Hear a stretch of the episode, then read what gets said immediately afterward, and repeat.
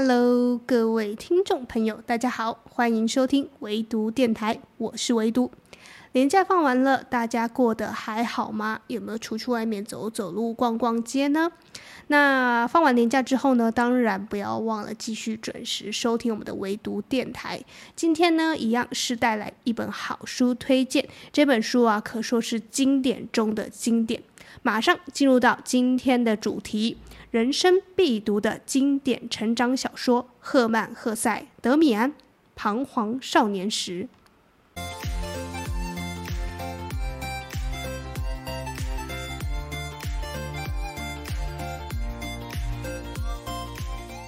相信之前都有准时收听唯读电台的朋友，应该都有听过赫曼·赫塞，对吧？因为我介绍过他的另外一部经典，叫做《流浪者之歌》，我觉得非常必读哈。大家如果想要初步的认识一下赫曼·赫塞的文笔，然后他写的内容的话呢，可以先从这本书开始着手。因为呢，今天我要为你带来的他的另外一本经典，叫做《德米安彷徨少年时》啊，其实内容会更加的难懂，因为它掺杂了宗教学、心理学、神学。还有精神学种种种种，所以基本上你第一次读的时候会看不懂，这很正常，就跟我一样。其实我这本书也是二刷三刷之后呢，才会呃真正去理解到说作者真正要表达的意涵。所以看这本书的时候不能急，你就要像看这个《流浪者》之歌一样，吼，慢慢的一点一点的读，反复去咀嚼一下它的内容，它所表达的意涵。它里面有运用很多的譬喻、暗喻、隐喻，甚至是各式各样的虚实交错的手法，这都值得我们细细去推敲。所以不要急，慢慢看。那我先来讲一下我为什么会想要选这本书来看好了。原因很简单，就是因为我看赫曼·赫塞的《流浪者之歌》呢，觉得被圈粉。我很欣赏他的整个，呃，在表表达这个主角的内心世界的时候呢，是非常的深刻且精准的。而且我很喜欢他的书风，我说过，他书风感觉就像是个艺术品，是个黑白色阶的一个照片。那同样的，这个德米安彷徨少年时呢，我也觉得是一个像艺术品一样。然后我选的书呢，都是方舟文化出版的。如果大家有兴趣的话呢，可以去博客来或者是上网可以看到它的书封的样子。哈，我就是被这样的有一种深深的忧郁、黑色的气息，莫名的一种。平静、沉静的感觉所吸引，所以我就马上入手来买。而且我也觉得，像这样那么漂亮的书封，不好好的珍藏，实在太可惜了。那当然啦，也是因为它是个经典。这个经典，经典到什么程度呢？它甚至在书腰上面，哈，有写到。韩国非常高人气的男子团体 BTS 里面，其中一员呢，甚至把这本书当做人生中必读的经典，然后呢，也说他基本上是每天捧着来读的。那当然了，这里也有可能会有是广告的嫌疑，但是我觉得既然是经典，当然就是值得大家好好的去阅读，因为它是经过时间的淬炼的，所以相信这留下来的。作品呢，即便到现在也是不过时。好，这就是为什么会想要选这本书的原因。那我也是趁着年假期间呢，赶紧的把这本书看完了。那年假期间其实，呃，放得很长嘛，四天。那基本上其实可以看了。以我过去的阅读经验来讲的话，我的阅读速度是可以看两两本书左右，一到两本。那这次只看了一本，因为我觉得。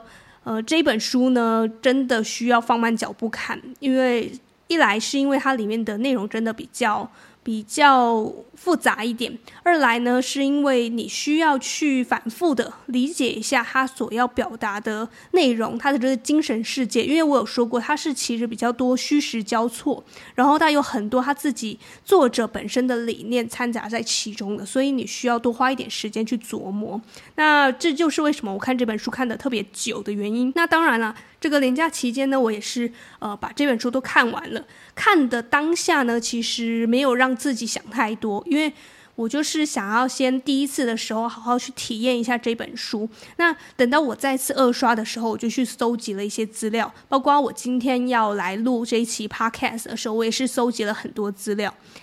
不搜集资料还好，一搜集资料之后呢，我突然发现我变得很彷徨了，因为它里面要讲的东西，它可以解读的东西，它可以分享的东西实在太多了。毕竟是经典嘛，然后有很多人已经诠释过，甚至是在网络上你也可以看到其他人的这个说书版本，所以我就变得非常的彷徨，就是想说，那我到底能带什么样的新菜，就是新鲜的火花带给大家？那我想了很久呢，我就想到两大切入点，那今天就分享给大家。第一大切入点呢，也是我在书中看到的第一个亮点，就是。开头呢，啊，书的开头是一个自白体，就是叙事者我叫做辛克莱。那我呢是生长在一个非常优渥的环境，从小呢衣食无忧的。父亲虽然严厉，但是很爱我；母亲对我非常慈爱，姐姐们呢也是非常的爱护我。我生长在一个非常不错的家庭。那我虽然生长在如此的令人称羡的。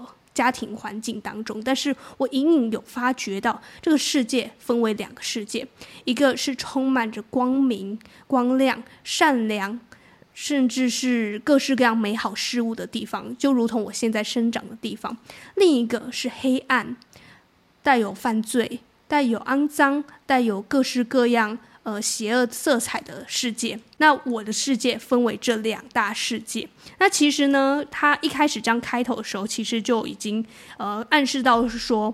他有注意到，他在年少的时候就有注意到说，这个世界其实不完全是如我看到的那样，呃，大人们想让我看到的那样，只有光明的，只有良善的，只有好的那一面。它其实还是有各种未知的、黑暗的、邪恶的，所以善与恶是并存的。他在很小的时候就发现了，但是呢，大人们是通常只会让你看到良善的这一面而已。那其实对应回我们现在的生活，确实也是如此。我们总会对非自己此前的生活，就是另外一面的生活给吸引。你会想说，那到底是怎样的生活？我好想去体验看看。那我觉得，其实会有这样的好奇，也是很正常的事情。每个人都会经历过这样的好奇。那我觉得，身为父母啊，你如果孩子正在经历着这样的好奇的话，你。与其跟他说不要去看哦，不要去看那些黑暗面哦，不要去看那个，不要去接触那些黑暗的世界哦，你只要在我保护的这个范围里面，在我们生活的这个世界里面生长就好了。你与其这样跟他讲呢，不如告诉他说，其实这个世界真的有善与恶两面的，那也真的是有光明面跟黑暗面的。那你要知道，是说怎么样去辨别这个光明跟黑暗，要怎么样去区分，要怎么样去生存。即使你在面对黑暗面的时候，你也是有能力去阻挡，把自己呃抓回这个光明面的。你自己呢是有机会去做这个样选择的。你应该是要给他做这样的判断，而不是完全的把他放入一个无菌的纯净的世界里面。你要知道的是，过度保护不是爱，你只是一昧的在宣扬所谓的良善、所谓的光明而已。当然，逃避黑暗也不是爱。所以呢，真正的爱应该是要让你的孩子们都知道，这世界确实有光明与黑暗。那只有能够认清这些光明与黑暗并存的世界，才算是真正认识了这个世界，认识了自己。这是我在这本书中看到的第一个亮点。那这个在第一章的部分开篇就告诉我们了，这样子让这个少年叙事者我感到迷惘的第一个部分。那接下来我看到第二个亮点呢是。整本书应该说贯穿整本书的一个主轴，就叫做认识自我。认识自我呢，即便我现在提出来，大家还是会有各式各样的问号。那基本上啊，无论你在什么样的年龄，不管你是少年时期，现在已经成年了，或者是中年时期，都一样。其实我们都在认识自我的路上，没有人真的可以斩钉截铁的告诉我说。哎，我真的很认识我自己，不可能，因为没有人真的可以完完全全的认识你自己，因为人是会一直在改变的，包括你自己也可能是非常不了解自己的，所以这本书才会告诉我们说，认识自己是人生的一个使命，你甚至可以把成把它当成是你来人生这一趟路的的一个最终的任务。我们就是要好好的认识自己，而不是随波逐流、人云亦云。你一定有自己的判断，一定有自己想要完成的事，一定有，呃，自己内心真正想表达的声音，你一定要听从自己内心的这声音，而不是听别人说。你要听听自己怎么说，这才是这本书所要跟我们讲的核心，也是我觉得很难很难的部分。因为我们现在看到很多市面上的心灵鸡汤也是这样嘛，要认识我们自己，要听听自己，但是真正能做到人又有多少呢？其实很少的，就是需要不断的去训练，不断的让自己呢，把一些杂物、杂事、杂讯抛在一边，你才能够真正的静下心来了解说，好，我此前真的的想法是什么。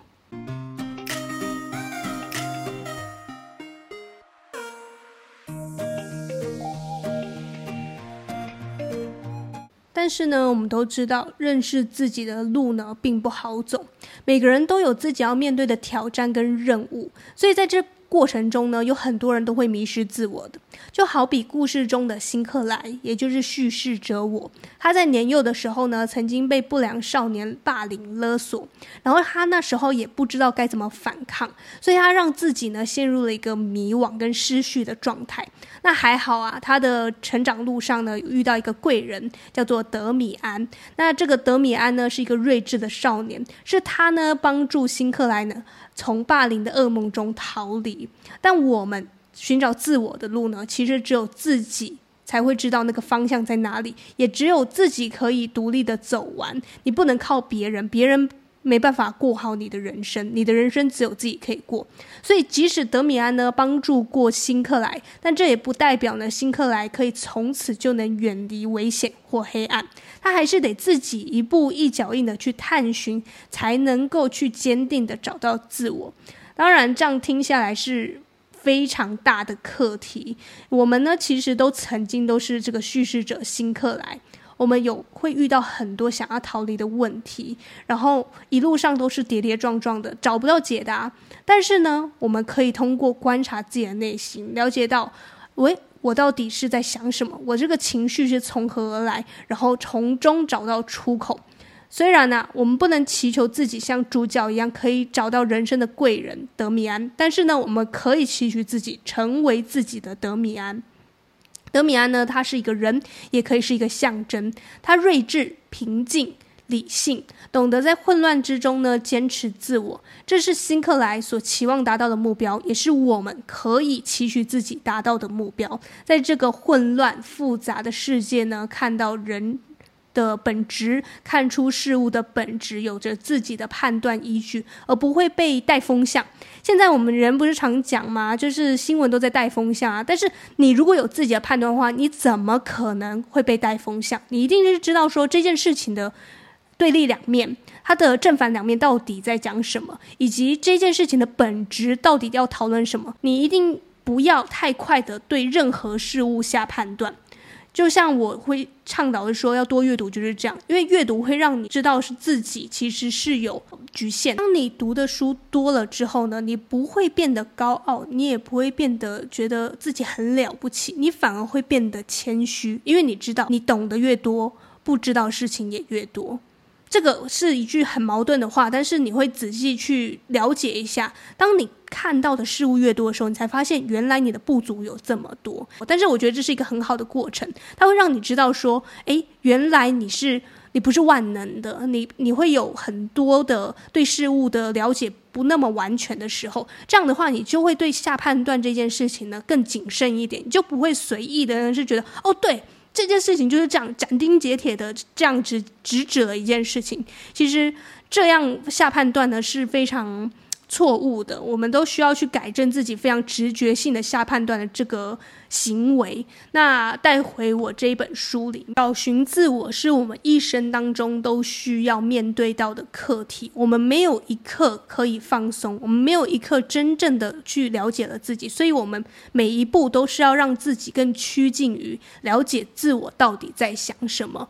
那我知道呢，这是一个非常难的课题，也需要我们花上一辈子的时间去学习。所以彷徨的时刻哪有只是少年时？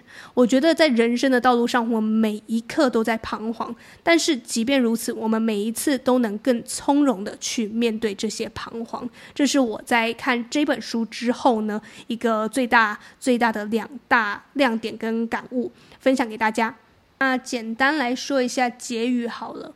呃，我把《流浪者之歌》跟这本书一起并列来看，我来做一个综合的评比。就是我觉得《流浪者之歌》呢，反而会比较容易阅读，而且我也很庆幸自己是先读了《流浪者之歌》。那因为《流浪者之歌》所要讲的意涵呢，其实是。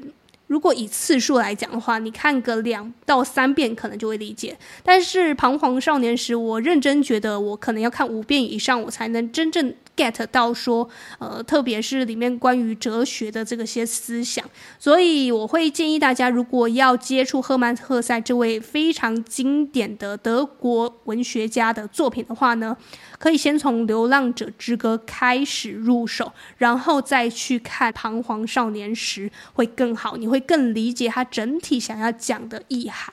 那。但是呢，我觉得这本书的整个阅读体验对我来说都是非常棒的，就如同我之前在看《流浪者之歌》一样，它给我带来非常大的平静感。那我觉得阅读这件事情是让我培养自己耐心的一个方式，就是我看不懂的时候，我可以自己选择调慢我的步调去看懂它，而不是会跟着影像一样，就是诶。就是这样流过，然后你就没办法去操作它。你甚至呢会觉得说，哦，过去就过去了，看不懂就算了，反正影像会告诉我后面的结局。但是你看书看不懂，你就停下来，你甚至可以往回去翻一下，到底是哪部分看不懂，然后重新阅读一下这个字句。要看快看慢都是你可以自己掌控的。我觉得这是阅读上来讲呢，可以去让你自己的心情更为平静。那当然，它的内容也给我们带来很多哲理性的思考。我也非常推荐大家呢，可以在任何阶段阅读，因为我觉得啊，虽然它的书名名叫《彷徨少年时》，但是我认真。思考了一下，当我在青少年时期读到这本书的时候，我肯定看不懂，因为就连我现在已经活到了二十几岁了，我还是觉得我仍旧是那个彷徨的少年，我仍旧是人生还有很多不懂的事情，仍旧还会被很多事情给蒙蔽了，甚至是会影响自己的判断。所以这本书的存在就是告诉我说，其实我们应该要适时的去。反思一下，到底什么是我人生应该要追寻的东西？然后不是他人说的算，你要听从你自己说的算。他人觉得对的事情，你不一定要照着做。相反的，他人觉得唾弃、讨厌、不应该做的事情，也不一定他就是不合理的。你一定要有自己的判断依据才对。那不想讲得太说教了，但是整体来讲，他的这个书带给你的这个。警示的效果也是很大的，所以非常推荐给大家。那这边就是补充推荐一下，就是我在搜集资料的时候有发现到，吼，韩国的这个超人气男子团体 BTS 防弹少年团呢。他曾经有推出过一张专辑叫 Wings，Wings 呢是翅膀的意思，大家可以上网查一下。这个 Wings 专辑的整个概念呢，就是以彷徨少年时为主轴，所以他们拍了一系列的 MV，就是为了跟这个经典文学致敬。那我自己也把这些 MV 都通通看了一遍，我觉得非常具具有艺术性，非常好看。你可以把它当做一个艺术品在看哈。那是呃，我真正在搜集资料的时候，我才真的在内心兴起了对 BTS 的一个敬佩感，因为我一直都是很旁观这些就是 K-pop 流行事物嘛，我有自己喜欢的，但是我不会太让自己着迷。但是真正去搜集资料，发现 BTS 它的 MV 里面有那么多包裹的意涵之后，我认真的。觉得我要圈被圈粉了，那我也在这边呢补充跟大家去推荐一下。你如果在看这本书的时候呢，也可以去找一下这个 BTS MV 哈，叫做 Wings 的那个翅膀这张专辑里面的各种。意象 MV 我觉得都非常好看，然后也把这个彷徨少年时真正的影像化，就是把它演绎出来的，然后演绎成他们所要表达的那个版本，我觉得非常有才哈，很推荐给大家。那你就可以跟着音乐，然后看着文字，一直一起呢相应相互对照着看，相信就会有不错的一个阅读体验。你不仅了解了整个文学的内容，也可以让它跟这个现代流行做结合。我觉得这是一个非常好的交流，也非常好的音乐啊、文字啊。其实你会发现，他们都是一体的，一脉相承的。你懂得欣赏文字，你就会懂得欣赏其他领域，那你就可以渐渐的扩展自己的认识、认知啊、认识啊、知识啊，各式各样的领域。这也就是唯独电台一直想要告诉大家的：我们读书不是只读书而已，我们读书的内容之后，也可以扩展去其他知识，让它跟其他就是做串联。然后，所以你就可以看到，说我不只介绍书，我还介绍节目，我甚至之后可能会介绍音乐，也说不定。因为我觉得这全部都是值得我们欣赏的内容哈。这些内容呢，只要是有带给我们人生有启发的，都是值得大家知道，值得我们去分享、去赞颂的。那以上呢，就是今天要跟大家介绍的书籍，希望你会喜欢。唯独电台今天就到此结束，希望你和我一样，在漫长的时间做个聪明人。我们下周再见吧，拜拜。